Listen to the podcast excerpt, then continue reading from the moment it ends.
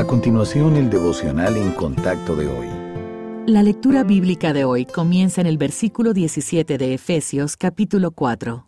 Esto pues digo y requiero en el Señor, que ya no andéis como los otros gentiles, que andan en la vanidad de su mente, teniendo el entendimiento entenebrecido ajenos de la vida de Dios por la ignorancia que en ellos hay, por la dureza de su corazón los cuales, después que perdieron toda sensibilidad, se entregaron a la lascivia para cometer con avidez toda clase de impureza. Mas vosotros no habéis aprendido así a Cristo, si en verdad le habéis oído y habéis sido por él enseñados conforme a la verdad que está en Jesús.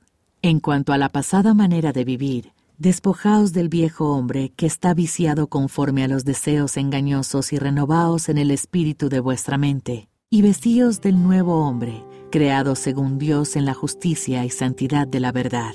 Parece que en un mundo de prosperidad y abundancia habría gran satisfacción, pero es todo lo contrario. ¿Por qué hay tantas personas infelices, llenas de ansiedad e inquietas? La razón principal es que la mayor parte del mundo no conoce a Jesucristo como Señor y Salvador, por lo que no pueden tener la paz y gozo que Él da. Pero también hay cristianos descontentos porque están usando ropas viejas de su pasado. Estas ropas pueden ser sentimientos o traumas de la infancia, o puede que dichos cristianos estén tratando de aferrarse a comportamientos de su vida antes de Cristo. La solución es ponerse la ropa nueva que Jesucristo consiguió para nosotros. Debemos dejar a un lado los viejos hábitos y patrones de pensamiento, de la misma manera que lo haríamos con la ropa sucia.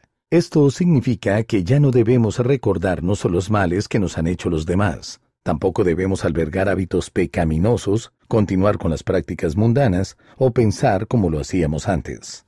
Como nuevas criaturas en Cristo, no tenemos que usar la ropa sucia de la carne. En cambio, debemos ejercitar nuestra mente renovada y ponernos las vestiduras nuevas que Dios nos ha dado.